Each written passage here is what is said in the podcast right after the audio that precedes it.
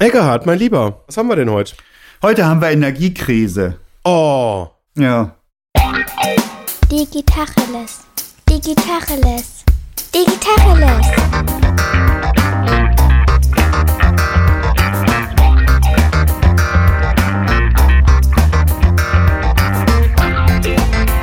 Mein Name ist Jens Wehrmann.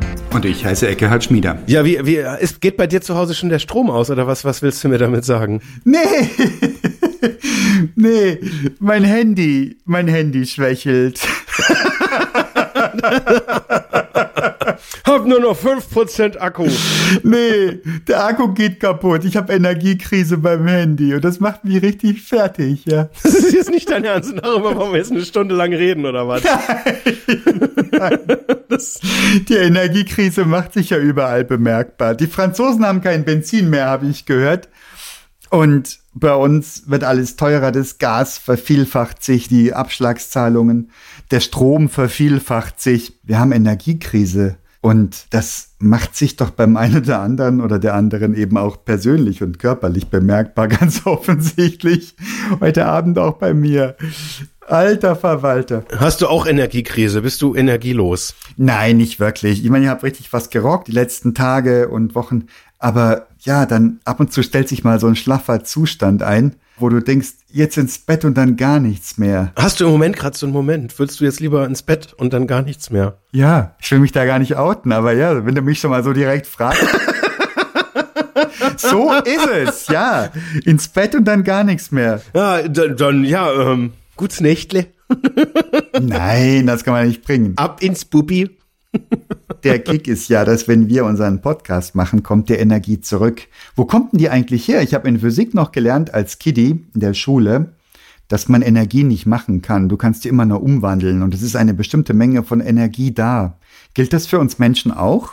Ich glaube ja. Also ich hatte vor einigen Tagen äh, ein über alle Maßen äh, spannendes Erlebnis. Da war ich auf einer äh, großen Veranstaltung und ich war jetzt so von den Vorträgen, die ich da gehört habe, jetzt, ja, das war teilweise ganz cool, aber irgendwie, äh, ich habe so versucht, drüber nachzudenken, was da mit mir passiert ist, weil ich hatte ein Energielevel ähm, der besonderen Art, Wow. und ähm, ich habe dann so versucht, rational mir mal so quasi zu erklären, wie, wo kommt diese Energie her? Und dann habe ich so gesagt, also das war halt irgendwie hier die Bits and Pretzels und weiß ich nicht, Arnold Schwarzenegger erster Vortrag, das war schon ziemlich geil, um ehrlich zu sein. und dann also war ich aber irgendwie leider an einem Tag, konnte ich nur ganz kurz und musste dann auch gleich wieder weiter. Und am nächsten Tag waren dann auch ganz viele Vorträge, wo ich aber fast keine von wahrgenommen habe. Das war noch nicht mal eine Handvoll. Und also ich habe viele Leute getroffen, das war super. Und dann abends hatte ich dann auch noch eine, eine andere Veranstaltung, musste auch wieder früher weg und am nächsten Tag war dann noch mal irgendwie so ein Teil und da war ich irgendwie eigentlich auch gar nicht so im Flow und trotzdem bin ich total energetisch da rausgekommen und hatte irgendwie so ein gefühltes, exponentiell gestiegenes Energieniveau und ich hatte da irgendwie auch noch so zwei, drei andere Themen, die ich auch noch machen musste parallel, wo ich eigentlich nicht so, ja, wo ich am liebsten gesagt hätte, nee, jetzt, jetzt mal bitte einfach nur Veranstaltungen mal auf eine Sache konzentrieren, aber irgendwie habe ich dann die Dinge in viel kürzerer Zeit, als ich das sonst so mache, dann noch reingeschoben. Und auch das hat mega gut funktioniert. Und ich war so einfach so gefühlt auf Wolke 7 und ich konnte es mir aber rational nicht erklären. Und ähm, ich glaube, das war so ein bisschen dann so meine Arbeitsthese, was da passiert ist, dass da einfach mehrere tausend Leute größtenteils Gründer, ähm, Unternehmerinnen, Unternehmer, ganz viele so auch energiegeladene Leute, würde ich jetzt mal vermuten, zusammenkommen und so ein kollektives Mindset an, wir wollen was reißen, wir wollen was krasses machen, wir wollen hier Scale-up, wir wollen äh, explodierende Umsätze und wir wollen lösen, wir wollen Energiekrise äh, ähm, irgendwie in den Griff kriegen, wir wollen unseren Impact machen und so weiter. Und dieses kollektive Gefühl von wir machen was Geiles, wir sind was Geiles, das hat mich irgendwie total angesteckt, mitgerissen, in den Bann gezogen, wie auch immer man das formulieren will. Ich merke das jetzt auch beim Erzählen. Das wirkt immer noch nach, so dieses Gefühl von schmeiß tausend energetische Leute in den Raum, oder in dem Fall waren es sogar 5000 und da kann ich reingehen, müde sein und sonst was, das ist völlig wurscht. ich werde da mitgerissen und dann bin ich auch energiegeladen. Wow. Das erinnert mich so im ersten Moment an diese Massenselbstmorde. Entschuldigung, das klingt jetzt wahrscheinlich blöd. Was? Ja, diese Sektenleute, wo du denkst, das sind hunderte von Menschen in irgendeiner Sekte drin und die machen sonst was für Zeug und glauben an dies und an jenes. Und am Schluss bringen die sich alle um und du denkst, wie kann jemand so krass unterwegs sein, so krasse Dinge glauben, sich so krass in dieses Energielevel bringen, dass er, dass er oder sie sich sogar umbringt. Das ist mir vollkommen unklar. Und da gibt's ja die unterschiedlichsten Gerüchte und Thesen und was nicht alles. Ist ja mehrfach vorgekommen schon. So dass man sagt eben, die haben halt eben, keine Ahnung, sich in so eine kollektive, man könnte von Hysterie sprechen vielleicht. Da fehlen mir aber wirklich die, das Fachwissen. Ja, ja, ja, ja. Ich glaube, das ist der gleiche Effekt. Also auch wenn das jetzt ein extrem, also ich hätte jetzt noch ein anderes Beispiel gehabt. Sag mal. Ich muss das jetzt erstmal kurz mit dem Massenselbstmord verarbeiten. Auch ein sehr schönes Beispiel, sehr illustre. Ja, also ich sag dir ja, also ich bin gerade in einem Zustand, wo ich mich ins Bett lege und schlafen möchte. Da kommen mir so üble Gedanken. Da ist nichts mit kollektiver Hysterie. Ja, da denkt man auch mal an Massenmord, ist ja so ein schöner Gedanke und dann dreht man sich nochmal um und gute Nacht. Ja, und, und Ratzomat, ja, genau. Ja, Alter, ja, aber ähm, dieses Energiegefühl, das hat anscheinend ja auch über, über eine ganze Strecke angehalten, oder? Oder war das dann, wann war das vorbei oder ist das immer noch so? Du kannst es wieder herleiten, habe ich jetzt mitbekommen. Du musst nur dran denken, dann ist es wieder da. Richtig? Ja, ist, ist tatsächlich richtig. Äh, Ich, ich äh, hatte noch ein anderes äh, ähm, Beispiel, wo mir das Phänomen auch schon aufgefallen ist, jetzt auch durchaus mit Höhen und Tiefen. Wenn du so in eine Company reinguckst, da gibt's manchmal auch so Phasen, da haben alle das gleiche Gefühl. Das ist so ganz häufig so, wenn man so beim Startup so ganz früh reinguckt, da sind alle einfach so, ja, wir schaffen das und wir sind der David und wo ist unser Goliath und gibt's nicht noch einen größeren Goliath, wir schaffen, wir, wir verändern die Welt, wir heben das aus den Angeln, wir äh, reißen alles um und äh, betreten Neuland und weiß ich nicht was, also dieses uneingeschränkte Energieniveau. Und dann habe ich aber auch durchaus auch schon die, das Gegenteil erlebt, wo so eine kollektive Stimmung von, ja, alles scheiße, ja, irgendwie gerade gar nicht so cool, ähm, ja, irgendwie, also Chef ist irgendwie blöd und interessiert sich irgendwie nicht und ähm, wo genau der gleiche Effekt eben sich auch umdrehen kann. Und wo was ich ich weiß gar nicht was das ist. Ist das so ein selbstverstärkender Mechanismus? Also so Ma- Massen ja Hysterie beschreibt es jetzt nicht aber so ein so, ein- so eine so eine ansteckende Stimmung. Und wenn halt irgendwie weiß ich nicht 20 Leute im Raum sind und die meckern alle und sind alle unzufrieden, dann kommst du da rein, dann bist du irgendwann, irgendwann stimmst du wahrscheinlich ein und sagst, ja stimmt, das ist eigentlich schon echt schwierige Phase, ja und blöd, also und Krise, ja und äh, um beim Titel der Folge zu sein, in der Kriegskrise haben wir auch noch und haben wir noch Krieg und weiß ich nicht und noch Pandemie ist immer noch und kommt jetzt wieder und die Inzidenzen steigen und alles blöd und ich will das nicht und habe keine Lust mehr und Scheißjob und so. Und das ist glaube ich so ein, so ein so ein ähnlicher Effekt, der sich gegenseitig so aufwiegelt, so verstärkt. Wie ist das in Zusammenhang zu bringen mit unserer Reaktanzfolge, wo uns die Carmen Thomas belehrt hat, dass wenn vier Leute in einem Raum einer Meinung sind, der fünfte kommt rein oder die fünfte und ist dann hundertprozentig anderer Meinung, einfach nur weil es der oder die fünfte ist und, Ja, und man sich dann eben abwendet davon. Da zoome ich noch mal ganz kurz in Folge 52 zurück. Wenn die Teilnehmer die Reaktanz kennen, können sie ja reaktanzfrei antworten. Okay. Du hast, du kannst dich nicht mehr erinnern, oder hast schon wieder alles vergessen. Nein, du das heißt, sie können darauf reagieren und sagen, und sagen, ich weiß ja, dass das ein Reaktanzding ist und deswegen gehe ich nicht drauf ein. Ja, Aber wer kennt Reaktanz? Wer kennt das denn schon? Wer hat unsere Folge 52 schon alles gehört in dieser Welt? also von den 5000, die da waren, schon so fünf. Dich eingeschlossen, nehme ich an. Ja, ich- also ich habe es jetzt zweimal gehört.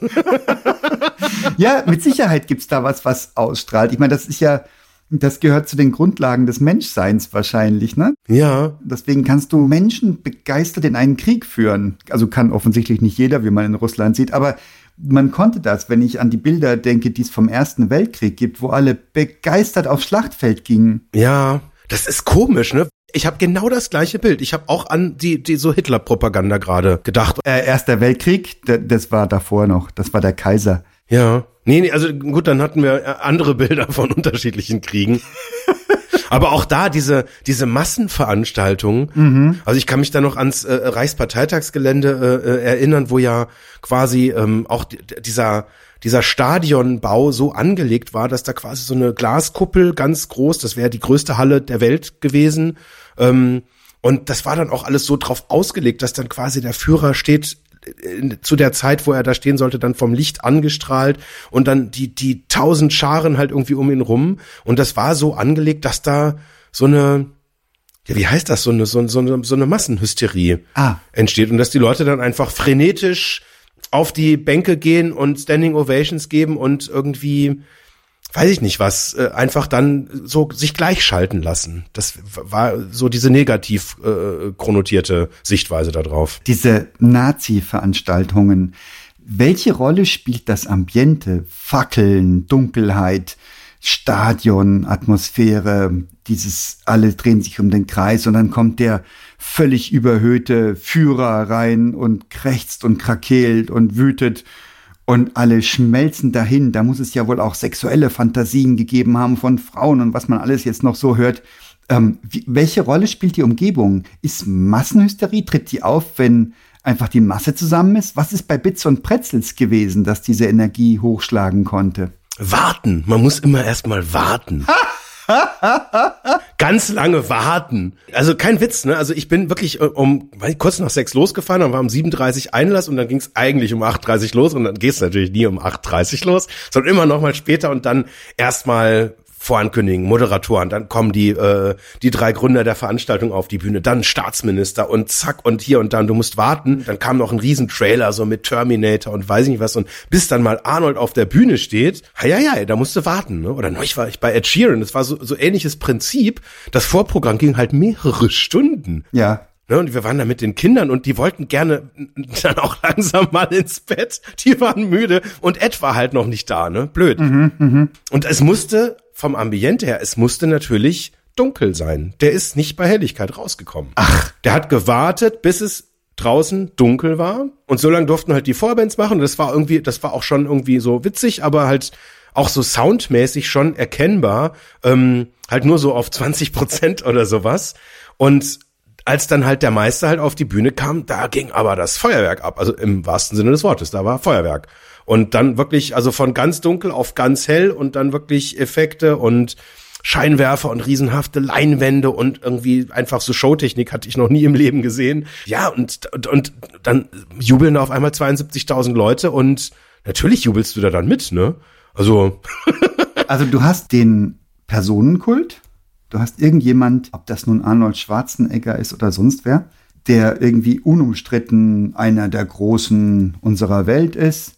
Du hast Dunkelheit, das heißt, du bist ein, ein paar deiner Sinne beraubt oder eingeschränkt. Du hast den Gruppenzwang, alle machen es ja auch, dann bin ich automatisch mit dabei.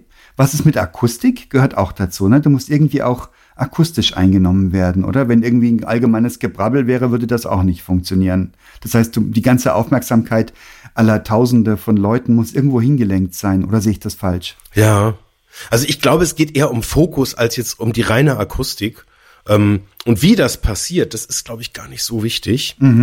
Aber es könnte natürlich auch schon sein, dass das Akustik und so auch so Untermalung, dass das schon eine Rolle spielt. Aber ähm, klar, wenn du es nicht verstehst, dann ist es dann halt irgendwie schwierig, dann auch begeistert zu sein, weil da würde das wahrscheinlich auch schnell kippen. Aber also ich glaube, das war jetzt gar nicht so dieser Effekt um eine Person, dass da jemand kommt und dann ist das alles, dann sind alle so völlig, ja, so im Tunnel und finden das einfach nur noch geil, dass jetzt diese Person dann da ist, sondern wie ich das eingangs meinte, war jetzt eigentlich eher in diese Richtung sowas Unausgesprochenes. Und, und, und da war jetzt, also selbst, ob da, also weiß ich, kann mich jetzt an so eine Situation erinnern, da bin ich halt irgendwie beim, beim Essen gesessen und ja, dann haben sich da Leute dazu gesetzt, die ich auch kannte und dann war irgendwie so, es war so ein Gefühl von, boah, ist geil hier, ist alles gut, genauso muss das sein und auch bitte nicht anders. Das lief über die gesamte Veranstaltung, ausgelöst vom Auftritt von Arnold Schwarzenegger, richtig? Oder? Nee, nee, nee, das wird, das, das, das glaube ich nicht, dass das was mit ihm zu tun hatte. Er hat halt eine, eine Eröffnungsrede gemacht und das war jetzt, also ich fand es tatsächlich auch ziemlich cool, weil er so gefühlt halt auch so die Regeln einfach so gemacht hat, wie er sie halt haben wollte. Und das war so, das war schon so entrepreneurial Style, fand ich. Mhm. Aber das, das hat jetzt nicht über Tage dann gehalten. Und ich meine, es sind 500 Speaker äh, auf der Veranstaltung. Also das wäre jetzt zu wenig, als dass das jetzt wirklich nur ein, also das ist jetzt nicht so Rockkonzertmäßig, da kommst du wegen einem Künstler hin und da gehst du ja auch nur hin, wenn du den richtig gut findest, sonst zahlst du ja auch nicht diese absurden Preise für die Tickets. Aber wie gesagt, da ist da es gibt da noch mehr und da gab es jetzt durchaus auch Elemente, wo ich mich beflügelt gefühlt habe, einfach von dieser positiven Grundstimmung. Mhm. Ich kann es gar nicht anders sagen und das da habe ich so spontan so auch so an dieses Bild von von so einem Unternehmen, wo du eben auch eigentlich so, wo ich das auch schon erlebt habe, dass du ja so so eine so eine positive Grundstimmung und alle finden es geil und wenn irgendwas nicht so gut passt, dann sagt man ja passt nicht, ändern wir schnell, kein Problem, ist ja alles geil und dann wird's auch schnell wieder geil und dann gibt's eben andere Phasen, wo die Realität, wenn man es messen könnte an allen Ecken und Enden, wahrscheinlich 95 Prozent die gleiche wäre, aber irgendwie was, was auch immer da los ist, ist das Vorzeichen andersrum. Mhm. Das heißt auch kollektives Niedergeschlagensein. Also alles ist schlecht, egal was man anguckt. Ja. Wow. Und es kann natürlich schon sein, dass dann irgendwie so einzelne Leute das auch beeinflussen können, dass das auch echt so spontane Impulse sind. Also jetzt in der Familie merke ich das manchmal, wenn wenn einer so, so mit so einem fröhlichen Impuls in den Tag startet, dann startet der Tag teilweise einfach extrem positiv. Und da gibt's Tage, da zieht sich das über den kompletten Tag. Mhm. Und dann gibt's manchmal so Tage, ich weiß nicht, wo man so sagt, man ist mit dem falschen Fuß aufgestanden und keine Ahnung, irgendwie irgendwas nervt oder weil die Müllabfuhr hat die Tonne nicht mitgeholt oder weiß man, Mist, jetzt ist da irgendwie die volle Tonne und kommt erst wieder in zwei Wochen oder irgendwie sowas und dann, dann, keine Ahnung, so, so ein Mini-Impuls und auf einmal ist die Stimmung schlecht und irgendwie merken es alle und ja, dann, dann kippt so die Stimmung und dann ist halt, ist halt auch mal schlechte Laune. Ist das nicht subjektiv? Weil du schlechte Laune hast, potenziell nimmst, hast du das Gefühl, dass alle schlechte Laune haben, was ja auch in deiner Wahrnehmung stimmt, weil du gehst den Leuten negativ entgegen und sie kommen dir negativ zurück und du denkst, das, guck mal hier, sieben Leute begegnet und sieben Leute haben alle blöd reagiert, also sind, also ist die Stimmung kollektiv im Keller. Wie würde ich das machen? Also jetzt haben wir ja geschaut, was muss ich machen, um so eine Hochstimmung zu hinzukriegen kollektiv? Wie würde ich denn so ein Tief hinkriegen? Auch dunkel und Lichteffekte und Soundeffekte. Fokus auf das Schlechte? Oder wie würde das funktionieren? Das ist eine spannende Frage. Wie können wir schlechte Stimmung verbreiten? Nein, ich meine, wie entsteht sowas, wenn du sagst, das, das genauso wie du es im Positiven erlebt hast, gibt es auch das Negativ. Ja. Also ich, ich weiß nicht, ob ich das nachvollziehen kann. Also bei einer Veranstaltung würde ich mich trauen, es zu skizzieren. Mhm. Du lässt es tröpfeln, du steuerst den Fokus nicht. Ach. Ich glaube, wenn du einen schlechten Vortrag machen willst, stell dich halt auf die Bühne und fang einfach an. Wenn die Leute noch nicht sitzen, wenn die Leute noch nicht bereit sind, am besten noch so zwei Minuten vor dem angekündigten Termin, mhm. dass dann viele Leute sagen, ach, da hole ich mir noch einen kleinen Happen auf der Hand oder hol mir noch schnell ein Getränk oder geh noch mal kurz aufs Klo oder weiß ich nicht was. Und so kannst du es halt verkacken. Mhm. Wenn die Leute noch nicht bereit sind, dann fängst du halt an. So, und dann startet natürlich jeder irgendwie so, äh, ah, okay, der hat schon angefangen, okay, hat einen Witz gemacht, keiner hat irgendwie gelacht, okay, mhm. ist ja auch noch keiner da. Und dann bist du aus dem Zusammenhang gerissen und dann erzähl am besten noch irgendeine Geschichte, die aufeinander aufbaut, ähm, wo dann die Leute so die ersten zwei wichtigen Minuten verpassen, kann dir keiner folgen, dann sagen die Leute, okay, ähm, ja gut, der nächste Vortrag ist vielleicht besser. Und dann hast du es sofort so, so ein kollektives, ja gut, der erste Vortrag war halt Kacke. Ja. Und ich würde sagen, dass dieser erste Einstieg, die ersten zehn Sekunden, dass die elementar sind. Mhm. Dass die, also, und die ganze, und natürlich das Warten vorher, ganz wichtig. Wollte ich gerade sagen. Ich glaube, dass die Zeit vorher elementar ist. So wie bei einem Workshop. Wenn du einen Workshop ausrichtest, dann weißt du auch die halbe Stunde vor Beginn ist die wichtigste oder mindestens eine der wichtigsten Phasen, wo du schon da bist, schon Menschen begrüßt, die früher kommen, alles vorbereitet hast, dafür sorgst, dass genau dieser Fokus stattfindet, dass genau alle mitgenommen werden, dass du mitbekommst, wie die Stimmung ist in der Gruppe. Das ist jetzt auf eine Veranstaltung bezogen. Was kann dann noch passieren? Change Management, dass Menschen Angst vor Änderungen haben und Änderungen werden unsensibel eingeführt?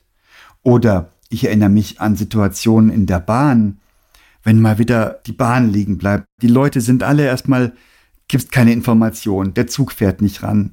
Dann kommt ein über einen Lautsprecher, ja, guten Tag, hier ist, und so kommt dann die, der Zugführer und sagt dann, ja, also es geht jetzt nicht weiter, vor uns die Gleise sind belegt, gibt auch eine Weichenstörung und wir wissen noch nichts und vielen Dank für Ihr Verständnis. Und alle sind genervt und gucken sich an. Wobei, das habe ich aber auch schon lange nicht mehr erlebt. Ich meine nicht, dass die Weichenstörung käme, sondern dass die Leute dann alle, boah, ja schlimm und Bahn und so übel. Das habe ich schon lange, lange, lange, lange nicht mehr erlebt. Sondern ich erlebe eher, dass die Leute sich zwar vielleicht mit einem hochgezogenen Augenbrauen, aber mit einem Seufzer dann zu ihrem Handy greifen und irgendwelche tele telefonisch irgendwelche Termine zurechtbiegen. aber so richtig schlecht gelaunt kenne ich das gar nicht. Ja. Eher dann so sarkastisch oder so, aber auch noch nicht einmal, eher ironisch noch. Ja. Und ich habe auch schon Situationen gehabt, wo wirklich gar nichts mehr ging, der Zug komplett vollgequetscht, es ging nicht weiter, nicht vorwärts, nicht rückwärts und es wurde gewitzelt und die ganze viel zu eng stehende Gruppe in einem Waggon hat sich amüsiert. Kennst du das auch? Stimmt, das hatte ich neulich auch. Auf dem Rückweg von der Wiesen, mhm. wo dann das komplette S-Bahn-Netz in München ausgefallen ist. Ja, super. Und also ich bin noch bis zum Hauptbahnhof gekommen und ja, dann war halt Schicht im Schacht und dann, wir mussten dann auch raus. Und das, das wurde dann auch in aller Deutlichkeit gesagt. Und ja, da mussten wir halt irgendwie, also ich bin dann in irgendeinen so Regionalexpress gestiegen, mal gucken, was passiert. Und da war auch, gut, das könnte jetzt auch daran liegen, dass halt alle auch betrunken waren. Auch spielt Alkohol eine Rolle? Sag mal, braucht's Alkohol für so eine Euphor Masseneuphorie oder Massendepression? Äh, ich würde vermuten, nein. Okay. Also weil alle Beispiele, die ich jetzt vorgesagt habe, haben mit Alkohol einfach nichts zu tun. Mhm. Vielleicht als Verstärker? Das würde ich tatsächlich auch sagen. Also das so ein, ja, also verstärkend wirkt es wahrscheinlich schon. Mhm. Also ich glaube, das Aggressionspotenzial steigt mit Alkohol schon so relativ stark. Mhm. Ähm, das heißt, wenn es dann irgendwie mal richtig blöd ist oder jetzt so einer dich blöd anmacht, dann ist die Wahrscheinlichkeit, dass du da über die Grenze gehst, über die du ohne Alkohol gehen würdest, wird wahrscheinlicher mit Alkohol. Aber das, glaube ich, ist jetzt eher so was Kämpferisches. Das hat jetzt, glaube ich, nichts mit dieser, mit so einer Euphorie zu tun. Mhm. Aber in der Bahn, muss ich tatsächlich zugeben, hatte ich auch schon sehr unterschiedliche Erlebnisse. Mhm. Also teilweise reicht das ja aus, dass der Schaffner irgendwie eine witzige Sache sagt. Mhm. Irgendwie, also ich kann mich noch daran erinnern, wo wir jetzt gerade schon hier über Nationalsozialismus gesprochen haben. Ähm, da kam einfach nur die Durchsage durch den, äh, also da war ich gerade äh, auf dem Weg äh, zu einem Projekt nach Darmstadt und äh, dann kam halt als nächster Halt halt irgendwie Aschaffenburg und dann sagte der Schaffner, nächster Halt Aschaffenburg Hauptbahnhof. Und der ganze Zug lag da nieder und hat sich totgelacht. Das war so cool. Darf man das? Darf man den Hitler nachmachen, wenn man den Bahnhof ankündigt? Weiß ich nicht, ob bewusst. Keine Ahnung. Aber es war in der Situation einfach zum Brüllen komisch. Ja. Und der ganze Zug hat sich totgelacht. Und dann hatte ich auch schon wirklich gegenteilige Situationen, wo ähm, dann Menschen einfach unbeholfen waren und in der Krisensituation einfach da nicht den, nicht den richtigen Ton gefunden haben. Und dann wirklich auch die Leute richtig, richtig sauer sauer reagiert haben. Mhm. Ich überlege gerade, wo ich zuletzt so ein kollektives Depro-Gefühl, eine echte Energiekrise erlebt habe. Und Himmel, ich kann mich nicht erinnern. Ein verunglückter Flug? Nee, auch nicht. Auch da habe ich eher nach einem Flug mal mit Turbulenzen, wo die Kiste dann endlich landete und die Leute komplett erleichtert klatschten. Mhm. Ja, das ist, glaube ich, aber auch ein anderer Effekt, weil wenn du eine Krise hast, mhm. dann ist das ja, also quasi, wenn externe Einflussfaktoren dazu führen, dass man von einer Krise sprechen würde und nicht jetzt irgendwie, wenn es jetzt beim Flugzeug so heftigste Turbulenzen oder sowas gibt und du einfach froh bist, dass du es halt, dass halt nichts nichts Blödes passiert ist oder irgendwie ein Flügel abgebrochen ist oder sowas, ähm, dann, dann ist das, glaube ich, jetzt nicht so die erste Reaktion, dass man sagt, ja, jetzt bin ich erstmal sauer oder fühle mich so energielos, sondern bist, glaube ich, Angst, das Adrenalin ist, glaube ich, ein ganz anderer Effekt, sondern ja. ich glaube eher, dass so so eine so ein so ein so ein, so ein Stillstand, wenn es irgendwie nicht weitergeht, mhm. dass das sowas auslösen kann, dass man einfach so sich dann überlegt, okay, irgendwie Hamsterrad jetzt irgendwie 4.0 und macht dasselbe, was ich letzte Woche gemacht habe und die Woche davor und eigentlich gut, jetzt gucke ich mal ein Jahr zurück. Gut, war eigentlich auch das Gleiche und ja, gut, die, die Kolleginnen und Kollegen maulen die ganze Zeit nur und keiner hat mehr so richtig es geht nichts voran. Ja, Sales läuft scheiße, weil ja, ist ja Krise, geht nichts mehr und ja, nee, Gehaltsverhöhung schon ewig nicht mehr möglich und dann kommt man, glaube ich, genau in so eine Phase rein, wo man dann sagt, boah, das ist jetzt so, da ist keine Energie mehr, die nach vorne gerichtet ist und dann haben wir eine Energiekrise am Start. Mhm. Eine persönliche. Und diese Massenenergiekrise, wenn ich denke, an Querdenker, die haben keine Energiekrise, die, die ziehen Energie aus dem, aus dem alles kritisieren und Protest formulieren, oder? Was ist mit Fridays for Future?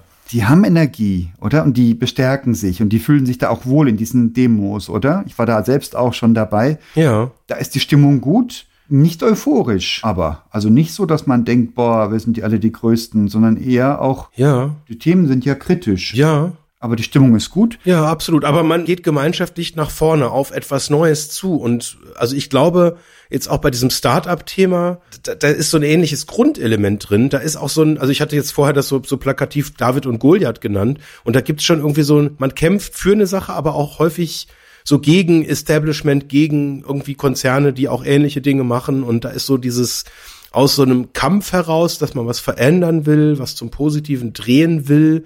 Das wäre jetzt ja auch so das, das, Leitmotiv von Fridays for Future, was für die Zukunft positiv zu verändern und deswegen, weil man das erreichen will, wogegen zu sein. Ähm, und das verbindet, glaube ich, Leute. Und das schafft so eine positive Energie. Und je nachdem, wie ernst das Thema ist, wird man dann wahrscheinlich jetzt nicht so, so richtig euphorisch, aber ich glaube, das schweißt extrem zusammen. Ja. Und was eine These wäre, also wenn du jetzt so Parteiveranstaltungen nimmst, da sind ja meistens Leute von einer Partei, die da zusammenkommen. machen wir das Spiel mal und machen wir das jetzt mal, so dass, jetzt, dass wir das jetzt halt schön paritätisch von jeder Partei ist genau, sind genau gleich viele Leute im Raum, dann wird wahrscheinlich so eine positive Bestärkung nicht möglich sein, weil dann ein paar Leute dann sagen, nee, buh, und ne, also links ist gegen rechts und äh, Mitte ist, nee, Mitte haben wir nicht mehr. Äh,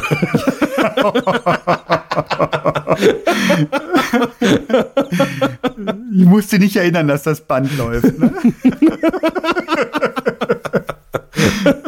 Du hast auch eine spannende Thesen hier. Du sagst, dieses Energieerlebnis, das braucht ein gemeinsames Thema und einen Fokus. Und das kann ich mir gut vorstellen. Und diese Energiekrise ist, wenn du keine Gemeinsamkeiten hast mit den Menschen um dich rum, kein gemeinsames Thema und keinen Fokus. Und du kannst eine Situation, die potenziell so eine gemeinschaftliche Energie erzeugen könnte, versieben, indem du den Fokus und das Timing, das Timing muss stimmen, das Timing verkackst, dann passt das auch nicht. Dann passiert sowas, dass die Stimmung in den Keller geht und die Leute verzetteln sich, denken an andere Sachen, fühlen sich fehl am Platz. Und das kann sich sicher verstärken auch. aber das hieß ja, dass man das steuern kann. Aber natürlich, Goebbels, wollt ihr den totalen Krieg? Er sagt quasi, wollt ihr die Welt gegen euch aufbringen? Wollt ihr ziemlich sicher in die Vernichtung und Tod gehen? Und alle sagen, ja, ja. Und das war nicht alles gekaufte Leute oder, oder gezwungene Leute. Da war, also bilde ich mir ein, wenn man diese Originalaufnahmen aus den Wochenschauen sieht, so schlimm wie es klingt, aber das klingt nach echter Begeisterung. Also die wollten das wirklich. Und beim Ersten Weltkrieg noch viel plausibler irgendwie. Die waren noch, die hatten den Ersten Weltkrieg noch nicht erlebt gehabt und sind da mit Begeisterung, haben sich freiwillig gemeldet, sich in die Züge begeben, diese Waggons, die sie an die Front gekarrt haben, um dann in aufreibenden Grabenkämpfen Wochen, Monate lang zu frieren, krank zu werden und sich an- und erschießen zu lassen. Völlig absurder Wahnsinn. Aber zu dem Zeitpunkt, wo dieser Fokus war, dieses gemeinsame Thema, dieses Du fürs Vaterland, auch das Vaterland, was für eine krasse Kiste, so eine abstrakte Größe und dafür lasse ich mich ganz konkret erschießen, schon wahnsinnig. Verlass meine Kinder, meine Frau. Aber das ist der gleiche Effekt, oder? Oder täusche ich mich da jetzt gerade? Das ist doch der gleiche Effekt. Das ist so eine Gruppenzugehörigkeit und das ist jetzt nicht eine Veranstaltung oder gleicher Musikgeschmack oder gleiche Firma, sondern eben gleiches Land. Also das heißt, man kann das offenbar in einen sehr großen Zoom-Modus reinkriegen, dieses Raster. Ja, und das Land ist eine beliebige Größe, genau wie die gleiche Zugehörigkeit zu irgendwas. Dann die Rechtsradikalen reden von Bio-Deutschen, weil mit dem deutschen Pass ist es ja nur auch schon nicht mehr getan, weil ja viele Leute Immigrations, Migrationshintergründe haben. Und dann muss man vom Bio-Deutschen reden oder die Nazis, die die Juden systematisch ausgegrenzt und ausgerottet haben. Das haben aber dann Ah, das glaube ich nicht. Das war keine so gemeinsame Euphorie mehr. Ich glaube, da war auch schon viel Gestapo im Gange und ich glaube, da hätten viele auch das nicht toleriert, wenn sie nicht Angst gehabt hätten. Viele haben auch profitiert sicher. Das war nicht mehr so ein gemeinsames Erlebnis, glaube ich. Ja. Wo ich schon immer drüber nachdenke. Mein Lieblingsbuch ist ein Roman aus dem Dreißigjährigen Krieg und dort wird auch beschrieben, wie die Horden von Soldaten aufeinander zulaufen mit lautem Kriegsgeschrei, mit rudimentären Waffen aus heutiger Sicht, Lanzen, Schwertern und was nicht. Ja. Und du weißt, die werden sich Reihe für Reihe gegenseitig abschlachten. Und trotzdem rennen sie da rein und rufen und sind euphorisch. Es gibt Augenzeugenberichte von Blutrausch, von wahrscheinlich kompletter Adrenalinwahn. Ich habe keine Ahnung. Ja. Ich kann mir nicht vorstellen, wie man in so eine Situation reinkommen kann.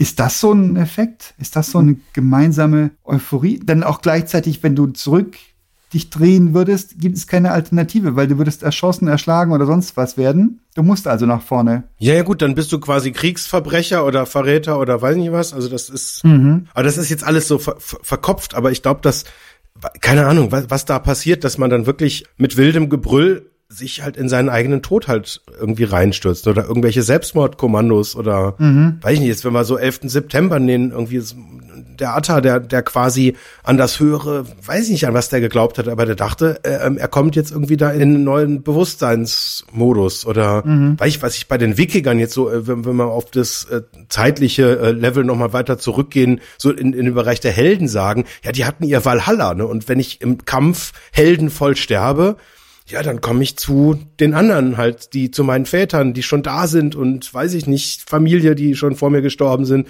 Und dann, dann bin ich quasi angekommen. Da ist quasi so das Bewusstsein, dass mein aktueller Zustand auf der Erde halt eben sozusagen das Temporäre ist und eben ich da bin, um halt woanders hinzukommen, wo es viel besser ist, wo halt irgendwie Milch und Honig fließt und halt diese ganzen Qualen, Schmerzen, Hunger äh, und so weiter halt irgendwie, das ist so eine Möglichkeit, wie man das zumindest äh, jetzt so ideologisch halt irgendwie erzeugen kann, dass Menschen dann irgendwie sowas tun, ähm, wo wir aus der heutigen Perspektive sagen äh, würden, das ist ja völliger Wahnsinn eigentlich. Ach, das könnten existenzielle Erfahrungen sein, die hier auch eine Rolle spielen. Es ja nicht nur Gruppenzugehörigkeit, ein gemeinsames Thema, sondern auch dieses, entweder sterben wir alle oder wir werden glorreich von dannen gehen. Denkt natürlich automatisch an die Ukraine, wo anscheinend die zahlenmäßig unterlegenen ukrainischen Soldaten und Soldatinnen eine ganz, ganz andere Kampfmoral haben gegen die Russen, die Invasoren und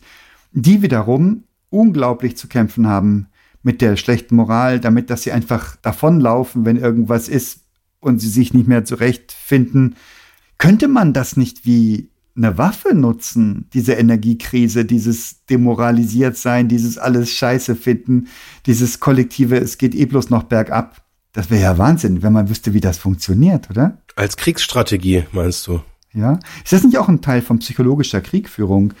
Abwerfen von Flugblättern früher, dass man die Leute demoralisiert. Oder aber auch, was die Russen machen, indem sie foltern, vergewaltigen, dass man weiß, wenn die kommen, ist alles vorbei. Nee, das würde ja dann das Gegenteil verursachen, würde ja den größtmöglichen Widerstand verursachen. Scheint mir nicht systematisch oder sinnvoll. Ja. Also sinnvoll in der pervertierten Kriegslogik im Sinne von, das bringt uns einen Kriegsvorteil. Sinnvoll ist das sowieso nicht irgendwie. Tue ich mich gerade total schwer, irgendwie da äh, in, in dem Bereich irgendwie gedanklich kreativ zu werden. Ja, mir auch. Wir sind glücklich davongekommen, ne? Mit unserer Generation. Mhm. So viele Jahrzehnte Frieden oder mindestens in unserem direkten Umfeld. Ja. Hey, unsere Energie geht gerade dahin, stelle ich fest. wir haben keinen Fokus. Das ist es. Ja, haben wir ein schönes Depro-Thema gefunden. Ist doch super. Ja, genau.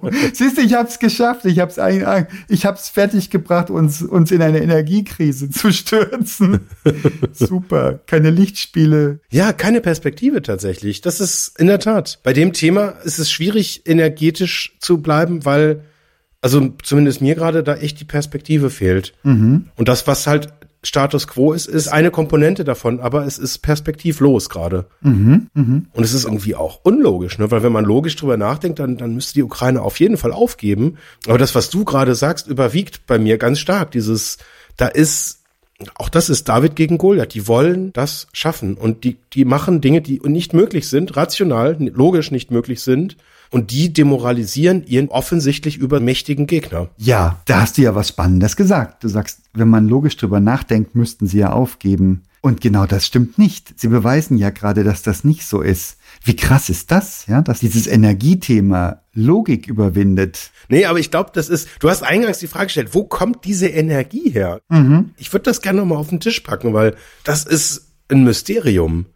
Weil wir können da ganz offensichtlich, ich meine, also ich, ich habe so dieses Bild gerade äh, vor meinem gedanklichen Auge, Verkehrsunfall und irgendwie äh, die Mutter sitzt am Steuer, das Kind ist irgendwie eingeklemmt und die Mutter geht einfach hin und hebt das Auto an, damit das Kind irgendwie, damit sie das Kind rausziehen kann. Ähm, und es gibt so Erfahrungsberichte, wo Menschen mit Muskelkraft Dinge getan haben, die sie mit Muskelkraft unmöglich getan haben können. Wo irgendwas passiert, was jetzt rein muskulär, rein mechanisch schwer erklärbar ist, aber es gibt halt einen einen Geisteszustand, in dem kannst du Dinge tun, die über diese Grenze irgendwie offensichtlich hinausgehen. Durch Fokus, durch unabdingbaren Willen, durch die Alternativlosigkeit der Handlung. Es gibt keine Alternative. Du guckst nicht zu, wie dein Kind unterm, unterm Auto eingequetscht stirbt. Das machst du einfach nicht. Ja, also ich hätte so, so eine Vermutung, was das sein könnte, weil ich glaube, wenn man die Logik ausschaltet und in so einer Situation führt, glaube ich, dann Panik, Adrenalin und weiß nicht, da, da denkst du ja nicht nach. Sollte ich mal versuchen, dieses Auto zu heben. Ja, was ist das für ein Auto? Wie viel wiegt das? Ah, es wiegt äh, 2300 Kilo ähm, äh, zuzüglich Gepäck und weiß ich nicht was. Sollte ich das mal hochheben? Hm, bei dem Gewicht, wenn ich mir das so eine Hantelbank vorstelle, das wären so etwa vier von den komplett voll bepackten Hanteln, die hebe ich mal eben hoch. Ja klar, mache ich. Wenn er in den Modus geht, dann wirst du es nicht schaffen. Auch wenn es alternativlos ist, dann, dann wird es nicht funktionieren, glaube ich. Aber wenn du einfach aus diesem Impuls heraus eben gar nicht nachdenkst, auch gar nicht überlegst, was habe ich denn für Alternativen? Ich guck mal irgendwie im, ich, ich recherchiere mal irgendwie im Internet.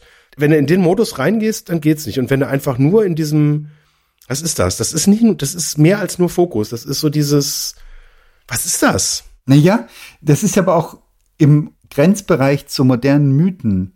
Wo hast du denn ganz konkret das Wissen über die Mutti, die den Wagen angehoben hat?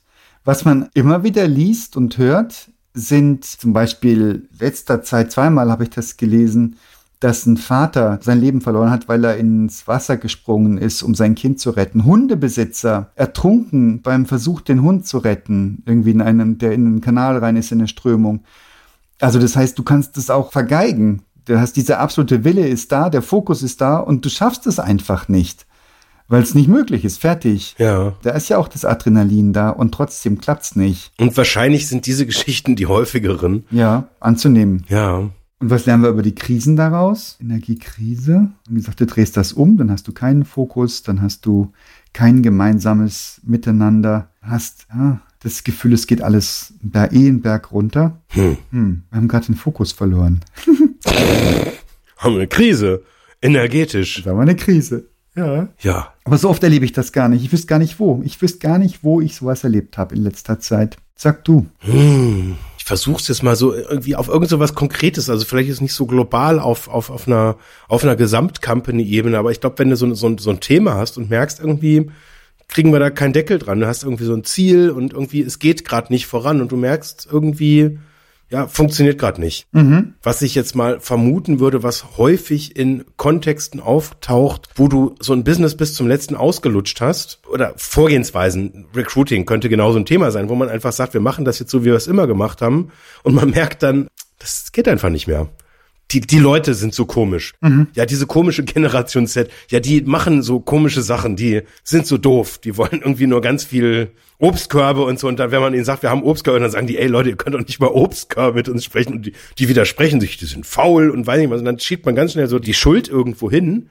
Und dann kommt so eine Energiekrise raus und sagt, komm, dann nehmen wir halt einfach noch zwei Headhunter mehr und schalten einfach noch mehr Anzeigen und dann geht das schon irgendwie. Und dann merkst du so, nee, ist einfach out of focus. Es funktioniert nicht mehr. Und das wäre jetzt in dem Beispiel so diese Übergangsphase von, es klappt nicht so, wie wir das wollen. Und uns fehlt noch so ein bisschen der Mut, neue Wege zu gehen, wie wir da hinkommen könnten.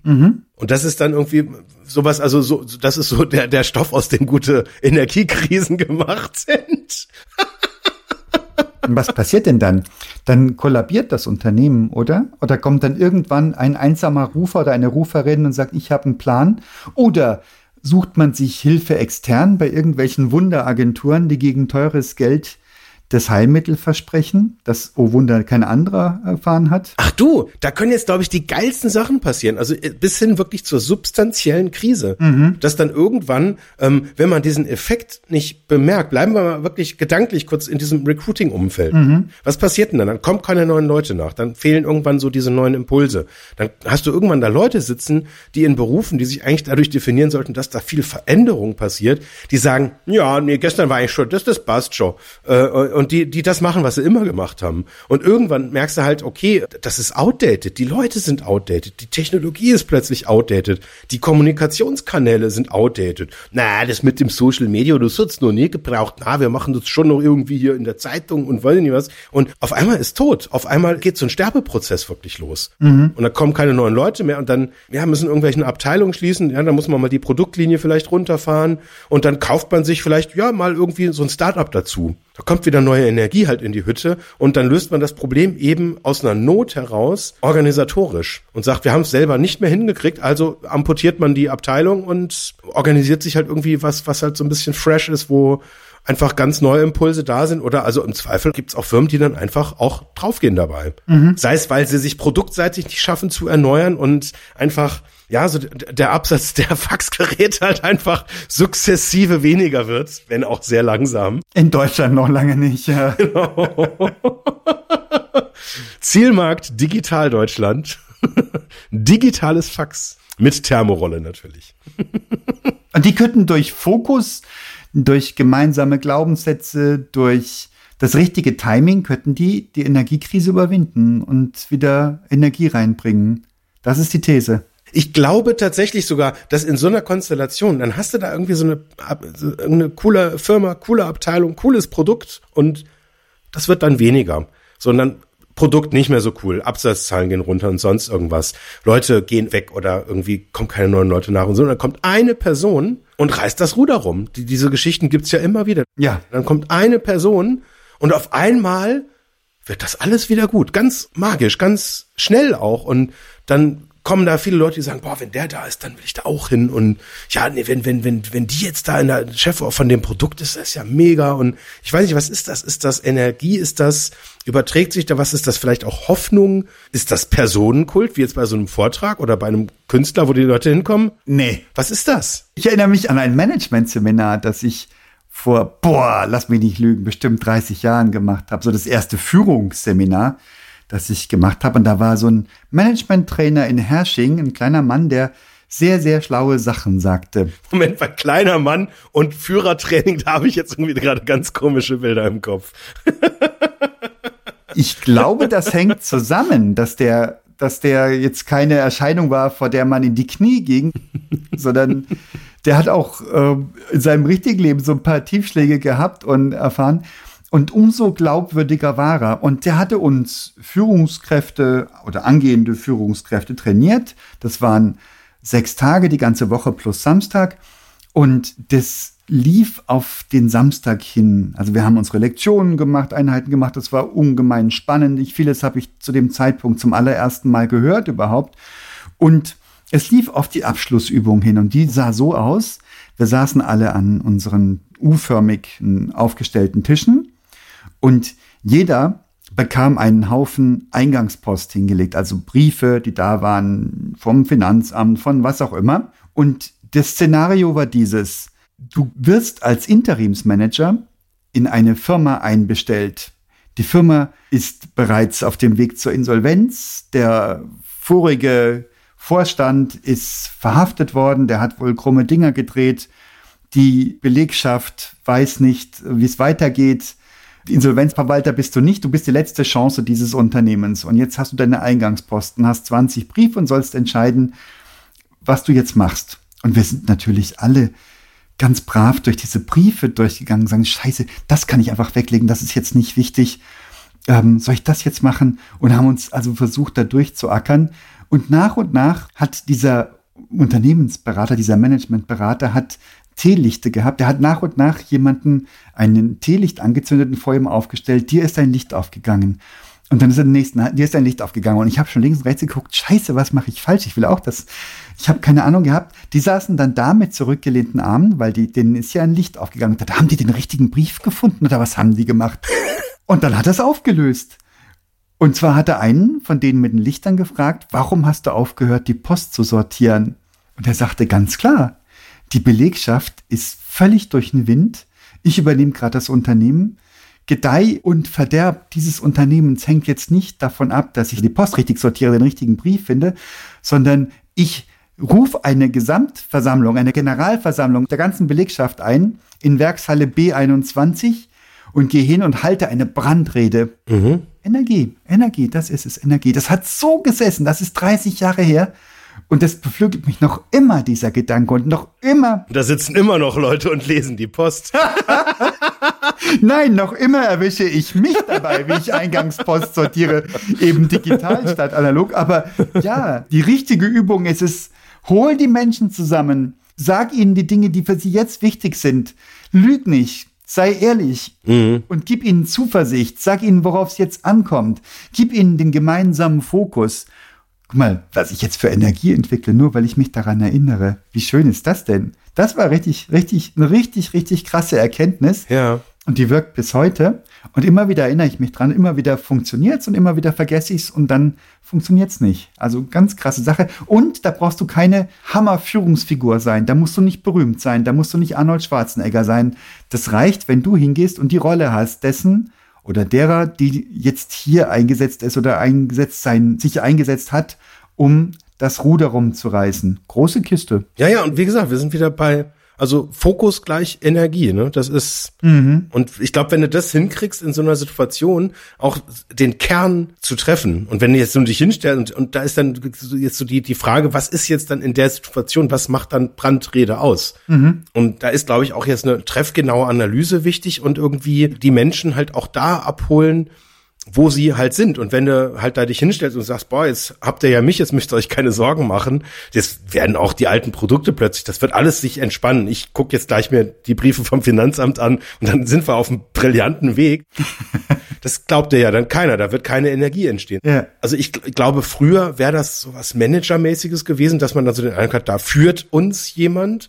Und ich glaube, in der heutigen Zeit sehe das aber komplett auch wieder anders aus, was dann eine Resonanz erzeugt. Da wäre, glaube ich, jetzt die erste Information, die wichtig wäre, da versteht uns jemand. Ja. Da hat jemand eine analytische Fähigkeit, das, was wir empfinden, auch zu empfinden. Und der steht mit uns auf einer gleichen Ebene und wir gehen gemeinsam auf diesen Weg zu. Einspruch. Keine analytische Fähigkeit, eine empathische. Ja, stimmt, emotional, richtig, natürlich. Ja. Analytisch brauchst du auch, aber das ist Handwerkszeug. Empathie ist das Wesentliche hier, ja. Ja, ja, völlig richtig, völlig, völlig richtig. Genau darum geht's. Und ich glaube, heute kannst du wahrscheinlich nicht mehr anders führen. Ja, ja, so ist es. Und da reden wir auch wieder von Energien. Und wenn sich da jetzt dann so der, der Part halt irgendwie hinstellt äh, und halt irgendwie so einen auf Macht macht, äh, macht, macht, macht nix, äh, das funktioniert halt nicht mehr. Das ist, da sind wir, glaube ich, halt, also vielleicht jetzt nicht in jeder Branche, vielleicht noch nicht in jedem Setup, aber ich glaube, das stirbt so langsam aber sicher aus. Und es geht am Ende mehr um dieses Energiethema. Weiß ich nicht, ob das ausstirbt, wenn du einen Elon Musk anguckst oder keine Ahnung, die ganze Reihe durch, Steve Jobs, der Ruhe in Frieden und wie sie alle hießen und heißen, die schon wohl, wo das Gerücht geht, das sind Ekel, aber die Leute hängen ihnen dran. Elon Musk ist nicht nur der reichste Mensch der Welt mit einer Viertelbillion Dollar, sondern auch der reichweitenstärkste. Ich habe das jetzt vergessen, wie viele hundert Millionen Menschen an seinen Twitter-Messages hängen und so weiter. Ja. Sicher nicht, weil er gut führen kann, sondern weil er ein Führer ist, ein Visionär und weil er Regeln mit Füßen tritt. Das ist was, was funktioniert, weil er, wie sagt der Österreicher, der scheißt sich nicht ein. Der macht, was er will und er kann es tun. Und ein bisschen was davon ist ja in uns allen drin. Wir würden ja auch alle gerne mal machen, was wir wollen. Und das sind Vorbilder, die vielleicht auch fraglich sind. Die hat, hat ja auch ein Bolsonaro, ein Putin, um Gottes Willen ein Trump. 70 Millionen Amerikaner wählen Trump oder haben Trump gewählt. Das ist tiefenentsetzlich, wenn man sich das vorstellt. Ja. Bestimmt nicht, weil er ein empathischer Führer, na doch, empathisch für seine Zielgruppe, ja, das stimmt. Auch dieses Spalten mag in den Wesen der Zielpersonen angelegt sein. Nein, der hat auch Energie. Und das funktioniert schon auch. Also ich glaube nicht, dass du ein Führer in deinem Verständnis oder in meinem Verständnis sein musst, um diese Energie freizusetzen. Ja, wobei das möglicherweise auch nochmal so ein anderer Effekt ist, also diese Masseneffekte, also ist gerade so rund um Personenkult. Das, das finde ich auch natürlich so beeindruckend, was das auch macht, wenn da ähm, jetzt, wenn, wenn da so, so, so, so ein Promi, von dem du auch die Geschichte kennst und der einen Teil deines Lebens geprägt hat, der irgendwie weiß ich nicht, mein Ani, der war halt immer da. Also das, was der aufgestoßen hat, so jetzt zumindest in diesem filmischen Kontext, das war ja für mich normal.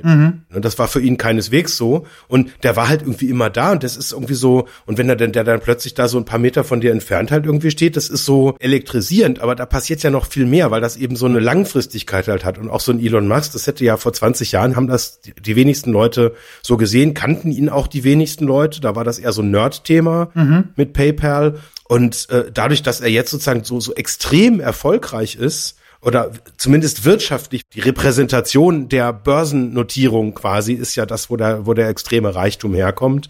Das ist irgendwie faszinierend, irgendwie wahrscheinlich auch irgendwie anziehend, wobei mich das sogar jetzt ganz konkret im Fall von Elon Musk eher beängstigt als, als fasziniert, muss ich zugeben. Was genau beängstigt dich? Wenn der da irgendwas twittert oder irgendwie sagt, ja gut, ich will mich für Informationsgleichheit einsetzen, dann kaufe ich halt die Informationsplattform, auf der ich so gern unterwegs bin das macht mir Angst, sowas. Und dass das irgendwie auch ernsthaft ein Thema ist, wenn er das will, dann macht er das. Und wenn er was irgendwie nicht will, dann sagt er, ne, dann halt nicht. Mhm. Habe ich irgendein Detail gefunden, ne, dann bin ich wieder raus. Das finde ich dann fast schon, das geht in Richtung Missbrauch Mhm. von so einer extremen Macht.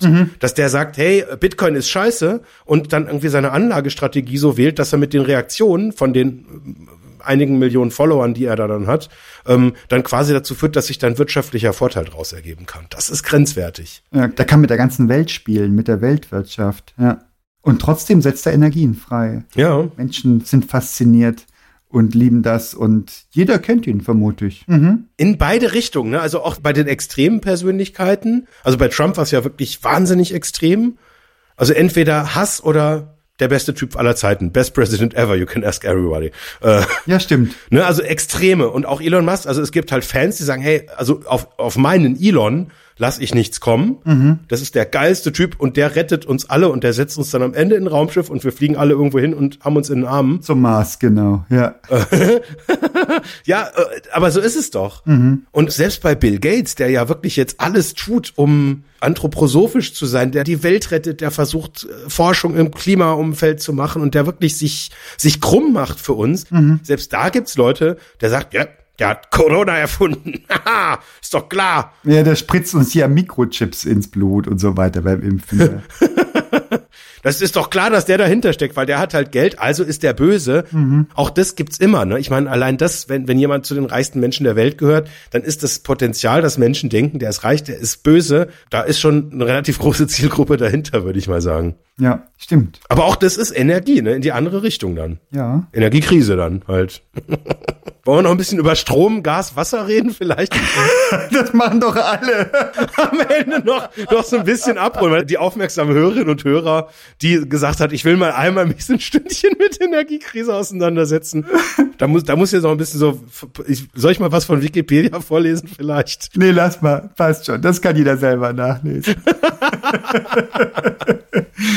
machen wir in der nächsten Folge, wenn uns das Gas ausgeht. Genau, da geben wir mal Gas, das ist doch schön. Jetzt, mein Lieber, ich danke dir für den Durchgang. Vielen Dank. Mach's gut. Tschüss. Tschüss.